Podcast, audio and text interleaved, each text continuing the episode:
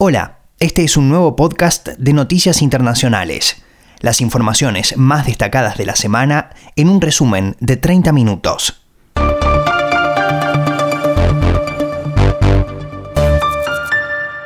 Mi nombre es Alexis Millares. En este domingo 5 de abril de 2020, estas son las últimas noticias.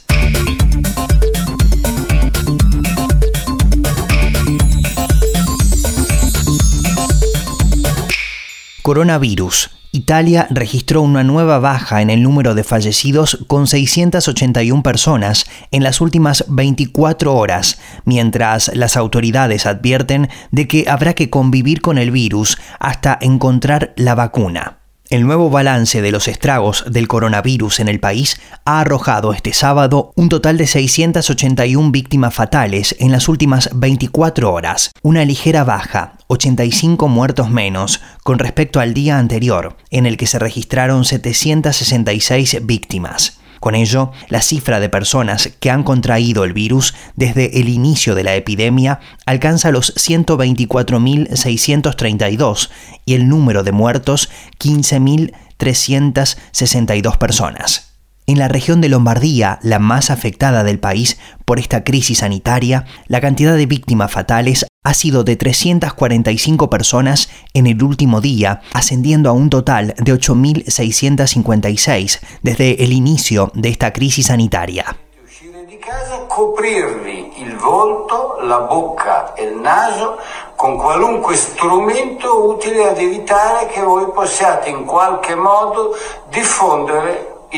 El gobernador de la región, Atilio Fontana, prepara una ordenanza que entrará en vigor hoy, por la cual será obligatorio el uso de mascarilla o cualquier protección en nariz y boca en zonas públicas.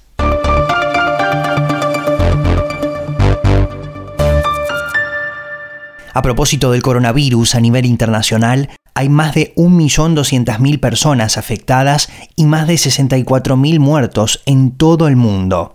La mayor cantidad de muertes se han producido en Italia, España y China. Estados Unidos lidera el número de contagios en el planeta.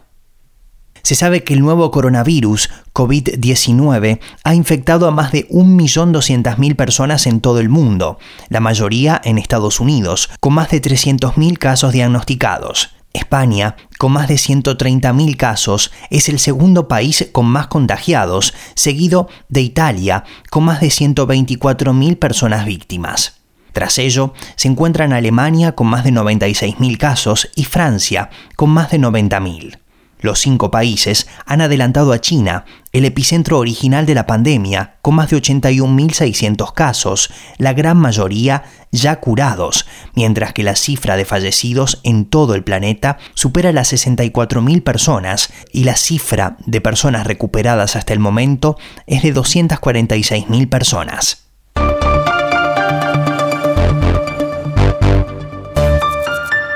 Un niño de 5 años es la nueva víctima mortal más joven del Reino Unido, que suma 4.313 muertos. El gobierno de Boris Johnson confirmó 708 decesos que elevan el recuento total hasta 4.313 personas fallecidas. La población británica portadora del virus se sitúa en 41.903 personas, tras sumar ayer 3.735 nuevas infecciones. Se trata, no obstante, del menor incremento de casos computados en los últimos cuatro días, aunque también decreció la cantidad de pruebas de diagnóstico.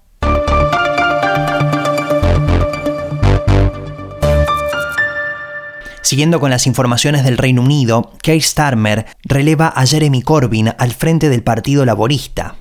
El abogado tendrá que definir la posición del principal partido de la oposición británica hacia la política del gobierno de Boris Johnson contra la epidemia tras ser elegido este sábado como nuevo líder del Partido Laborista.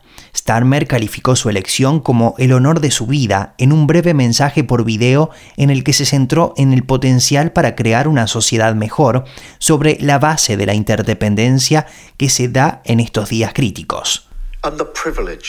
Of my life be elected as leader of the Labour Party. It comes at a moment like none other in our lifetime. Coronavirus has brought normal life to a halt. so many volunteering for the NHS, millions of people doing their bit to stop this virus and to save lives.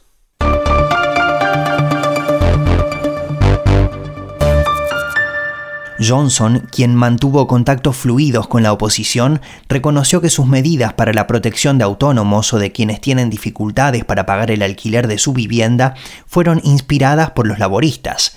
El viernes prometió invitar a los líderes de la oposición a una reunión con los asesores científicos y afirmó su deseo de conocer los puntos de vista de sus rivales.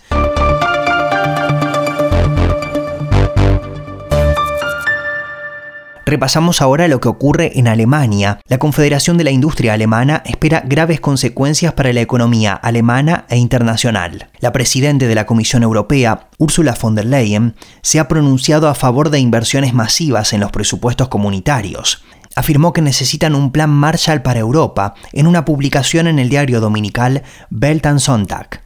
Los presupuestos de la Unión Europea son aceptados en todos los países miembros como un instrumento de equilibrio solidario y deben ser adaptados adecuadamente a la crisis. La dirigente europea se muestra convencida de que el continente no tardará en recuperarse y publicó que los muchos miles de millones que hoy deben ser invertidos para evitar una catástrofe mayor unirán las generaciones además de expresar que la crisis puede renovar el sentimiento de comunidad entre las naciones de Europa.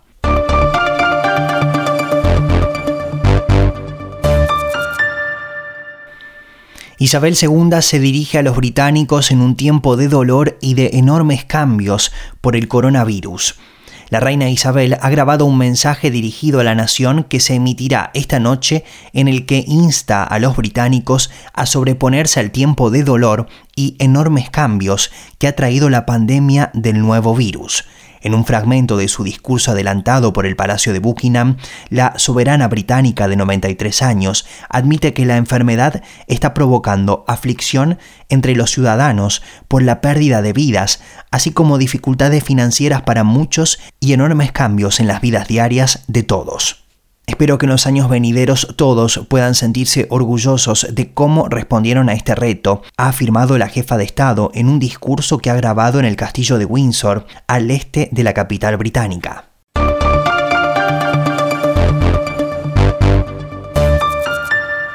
Estados Unidos supera los 300.000 contagiados por coronavirus. El número de personas infectadas en Estados Unidos se ha duplicado en solo cinco días, ya que el pasado lunes el país superó los 150.000 casos y el miércoles sobrepasó los 200.000, según John Hopkins, cuyo mapamundi del coronavirus se ha convertido en una fuente de referencia ante la lentitud de actualización de los datos oficiales. En las últimas 24 horas se han confirmado más de 23.900 nuevos casos y más de 1.000 nuevos fallecimientos. Nueva York está a la cabeza con más de 113.800 casos positivos, seguido por Nueva Jersey con más de 34.100 casos. Muy por detrás se encuentra Michigan con 12.744 afectados, California con 12.681 y Luisiana con 12.496. En cuanto a los fallecimientos, Nueva York está de nuevo en primera posición, con 3.565 víctimas, seguido de Nueva Jersey por 846, Michigan con 479, Luisiana con 409, Washington con 295 y California con 282, para terminar con Illinois con 210 víctimas fatales. Mientras tanto, el presidente de ese país, Donald Trump, espera que los datos del coronavirus empeoren la próxima semana. Es lo que anunció diciendo que esta será probablemente la semana más dura y habrá muchas muertes desafortunadamente. As it really gets, this will be probably the toughest week between this week and next week. And there'll be a lot of death, unfortunately, but a lot less death, death than if this wasn't done, but there will be death. Every decision that we're ma- that we're making is made to save lives. It's really our sole consideration. We want to save lives. We want as few lives lost as possible.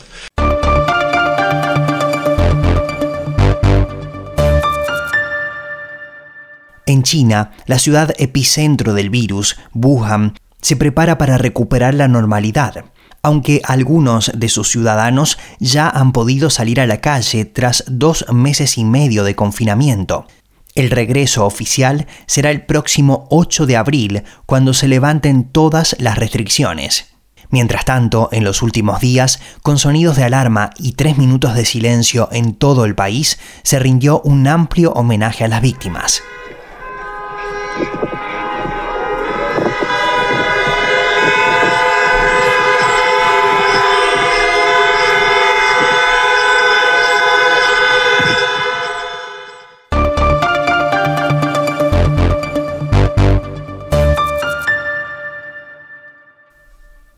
Rusia, el alcalde de Moscú advirtió que la capital está en la primera línea de riesgo de todo el país por el coronavirus. Moscú es actualmente el epicentro de la pandemia de coronavirus en Rusia. Desde ayer se registraron 536 casos más, lo que elevó el total solamente en la capital rusa a 3.893 infectados y 29 muertos. En el resto del país, el número de los contagios se sitúa en torno a los 5.400 y el de fallecidos en 50 personas. El 2 de abril, las autoridades municipales extendieron hasta final de mes todas las restricciones vigentes desde el 29 de marzo. Solo se puede salir a la calle a comprar alimentos, medicamentos, acudir al médico, sacar la basura o pasear el perro. Estas medidas, según las autoridades, suavizarán los picos de curva de la enfermedad y reducirán la carga sobre el sistema sanitario.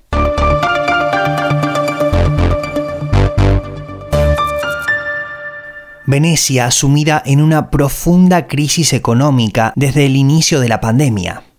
Solo en el sector hotelero tenemos 10.000 personas desocupadas, parcialmente desocupadas o en paro. Es el drama de esa ciudad sin turistas. En los 300 hoteles que tiene la ciudad, el ingreso turístico de marzo cayó en un 98% con respecto al mismo mes del año anterior. Esta caída abrupta de los ingresos se traslada a toda la cadena, restaurantes, bares, negocios de ventas de souvenir y artesanías, transportistas, verduleros, pescadores, industria cultural, museos y los contadores que le llevan los números a todos los anteriores. En el puerto de Venecia trabajan unas 10.000 personas, de las cuales 4.000 se dedicaban al turismo receptivo de cruceros, publica la BBC. Todos estos puestos, si no se perdieron ya, están en riesgo.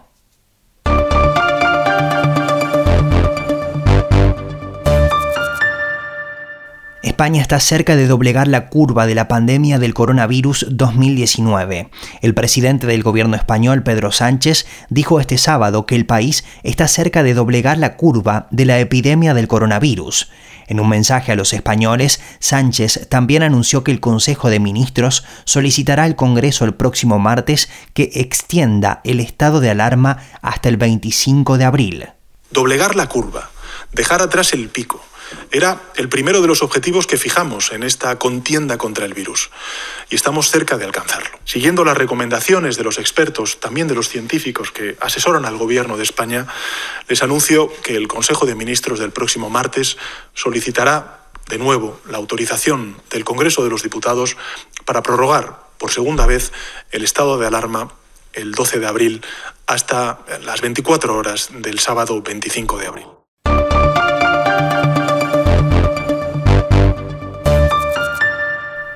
El jefe de gobierno español Pedro Sánchez pidió a la Unión Europea acciones contundentes para enfrentar la pandemia. Dijo que se necesita poner en pie una economía de guerra. En un acto publicado este domingo por varios periódicos europeos sobre la situación de la UE como consecuencia de la crisis del coronavirus, el jefe de gobierno español sostiene que si seguimos pensando en pequeño, fracasaremos. Europa está sufriendo su mayor crisis desde la Segunda Guerra Mundial, afirmó. Nuestros ciudadanos están muriendo o debatiéndose en hospitales, saturados por una pandemia que representa la mayor amenaza de salud pública desde la gripe de 1918, recordó el líder socialista. En el artículo que titula Europa se la juega, sostiene que las circunstancias son excepcionales y exigen posturas contundentes. O estamos a la altura de las circunstancias o fracasaremos como unión. Es un momento crítico en el que incluso los países y los gobiernos más europeístas, como es el caso de España, necesitamos pruebas de compromiso real, necesitamos una sociedad contundente, es parte del mensaje.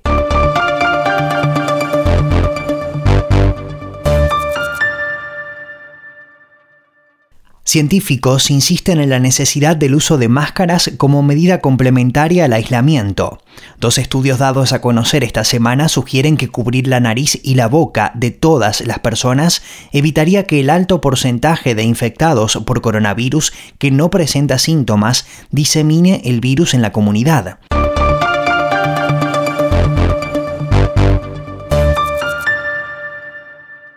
En Hungría, el pasado lunes, el Parlamento de ese país aprobó una polémica ley que le permite al ultraderechista Víctor Orbán gobernar con poderes extraordinarios, sin límite temporal y sin control. La medida ha recibido numerosas críticas, sobre todo en el seno de la Unión Europea. Muchas medidas deben ser tomadas para salvar vidas, proteger los sueldos y la economía, pero la democracia también debe ser protegida durante la pandemia, afirma una petición firmada por un numeroso grupo de eurodiputados. El texto además denuncia que la ley castiga las noticias falsas y el alarmismo sobre el coronavirus con hasta cinco años de prisión y advierte que esto podría usarse como un arma para encarcelar a periodistas críticos del gobierno.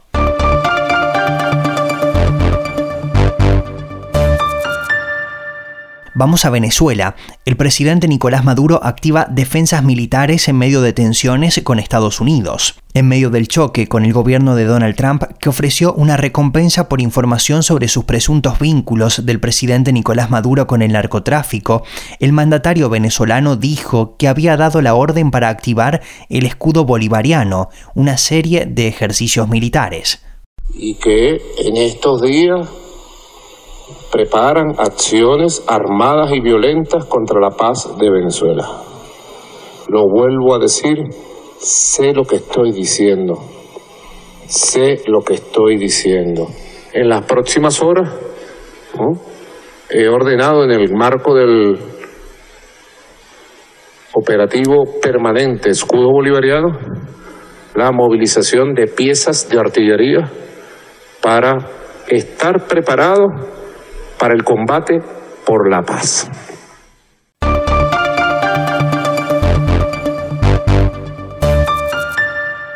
Mientras tanto, en Venezuela, ante la escasez de combustible, el 62% del personal de salud no pudo ir a trabajar esta semana.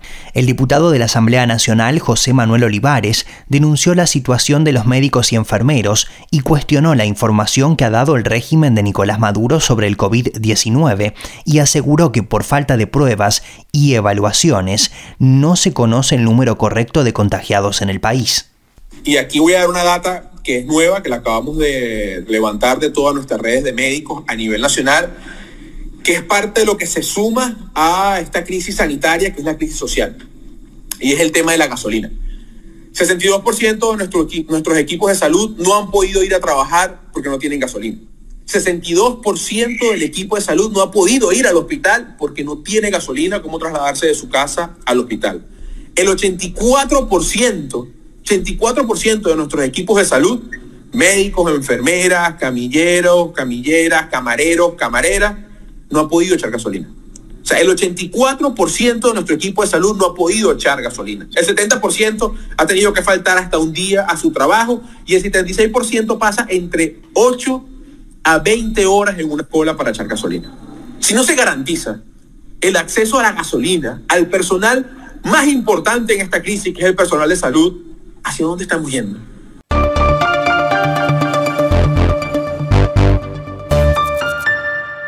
En el mismo país, en Maracaibo, se registró el segundo apagón en menos de 24 horas. El servicio de energía eléctrica quedó restringido a las 4 de la mañana el viernes, 22 horas después de registrarse un corte masivo el jueves, que ocurrió a las 6 y media de la mañana.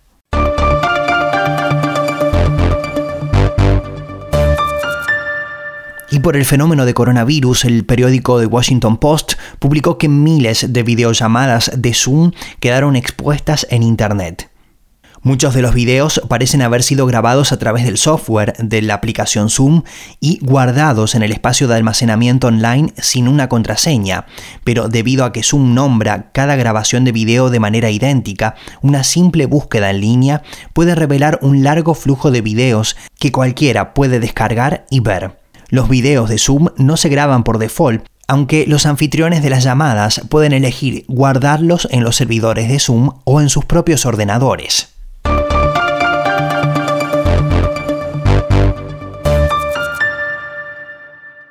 mueren dos personas al sureste de Francia en un ataque con cuchillo. En plena cuarentena por la epidemia del coronavirus, un hombre con objetivos terroristas, según las autoridades, mató a dos personas e hirió a otras cinco con un cuchillo en una comuna cercana a la ciudad de Lyon. El presunto autor, un sudanés nacido en 1987, obtuvo el estatuto de refugiado en junio de 2017 y un permiso de residencia por 10 años en julio del mismo año y no figura en los registros de la policía ni en los de los servicios de inteligencia franceses ni europeos fue detenido hacia las 11 de la mañana tras agredir a varias personas en comercios de la ciudad.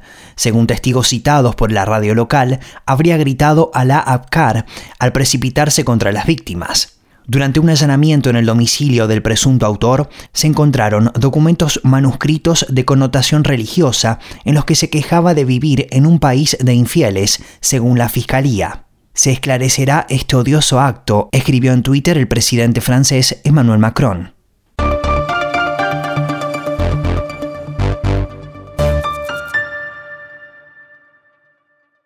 Un fármaco antiparasitario que se vende en todo el mundo podría eliminar el coronavirus en 48 horas. Expertos australianos explicaron sus hallazgos en cultivos celulares y cuáles son los pasos a seguir para aplicarlos en humanos. Hemos descubierto que incluso una sola dosis podría eliminar todo el virus a las 48 horas y que además a las 24 horas se produce una reducción realmente significativa, revelaron los investigadores cuyo trabajo ha sido publicado en la revista de investigación antiviral. Se trata de un medicamento antiparasitario aprobado por la Agencia Americana del Medicamento, que también ha demostrado ser eficaz in vitro contra una amplia gama de virus, incluidos el VIH, el dengue, la gripe y el Zika. No obstante, los expertos han avisado de que los ensayos se tienen que realizar todavía en personas.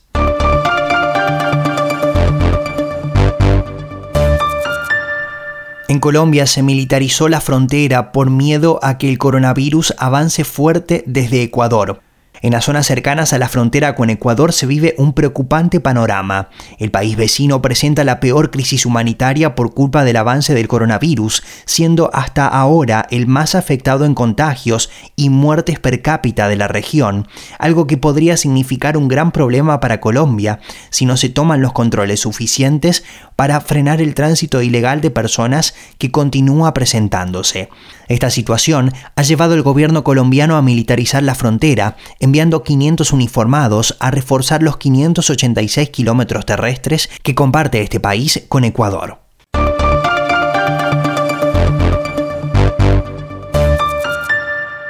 Y vamos a Ecuador. El vicepresidente de ese país, Otto Sonnenholzner, se disculpó por las imágenes de fallecidos en las calles y casas de la ciudad de Guayaquil, en el suroeste del país, la ciudad más golpeada por la pandemia del nuevo coronavirus en Ecuador.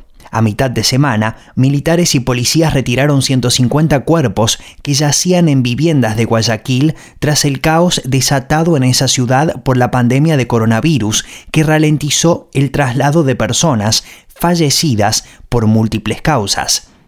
El vicepresidente, quien lidera el Comité de Operaciones de Emergencia activado para afrontar la emergencia sanitaria, ofreció el pésame a todas las familias que han perdido un ser querido en esta semana. Ecuador reportó este domingo 3.465 casos de coronavirus, incluidos 172 muertos. Queridos ecuatorianos, esta semana hemos sufrido un fuerte deterioro de nuestra imagen internacional y hemos visto imágenes que nunca debieron haber sucedido. Y por ello, como su servidor público, les pido disculpas. Quiero transmitirles mi más sentido pésame a todas las familias que han perdido un ser querido en esta semana y reiterar el apoyo de todo el país a nuestros médicos, a todo el personal de salud, a la Policía Nacional, a las Fuerzas Armadas, a quienes no se han detenido a pesar de llevar días sin dormir, protegiéndonos a todos.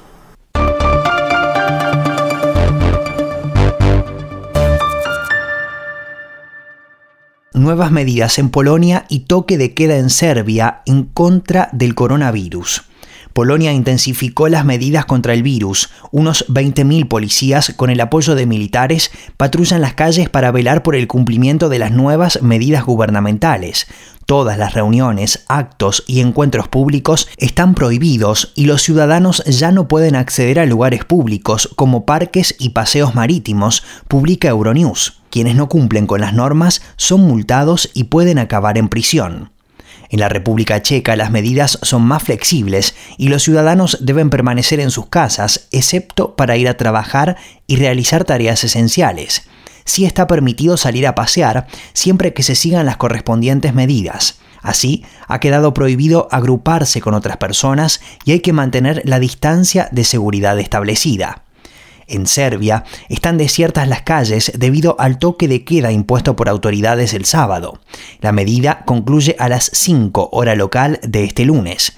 El gobierno ha prohibido a todas las personas mayores de 65 años abandonar sus hogares hasta nueva orden.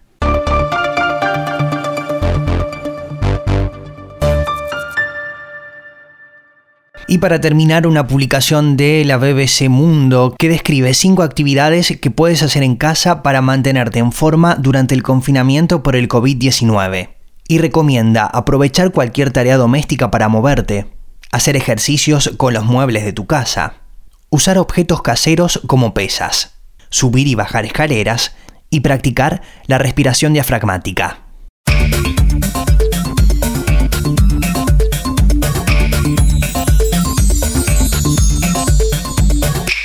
Y para reducir el riesgo de contagio del coronavirus, la recomendación es lavarse las manos con agua y jabón o utilizar productos antibacteriales a base de alcohol, cubrir la nariz y boca con pañuelos desechables o con el ángulo interno del codo cuando vayas a toser o estornudar, evitar el contacto cercano con quien esté resfriado o con síntomas similares a los de la gripe, cocinar bien la carne y los huevos y evitar el contacto sin protección con animales vivos de granja o salvajes. Esas son algunas de las recomendaciones de la Organización Mundial de la Salud.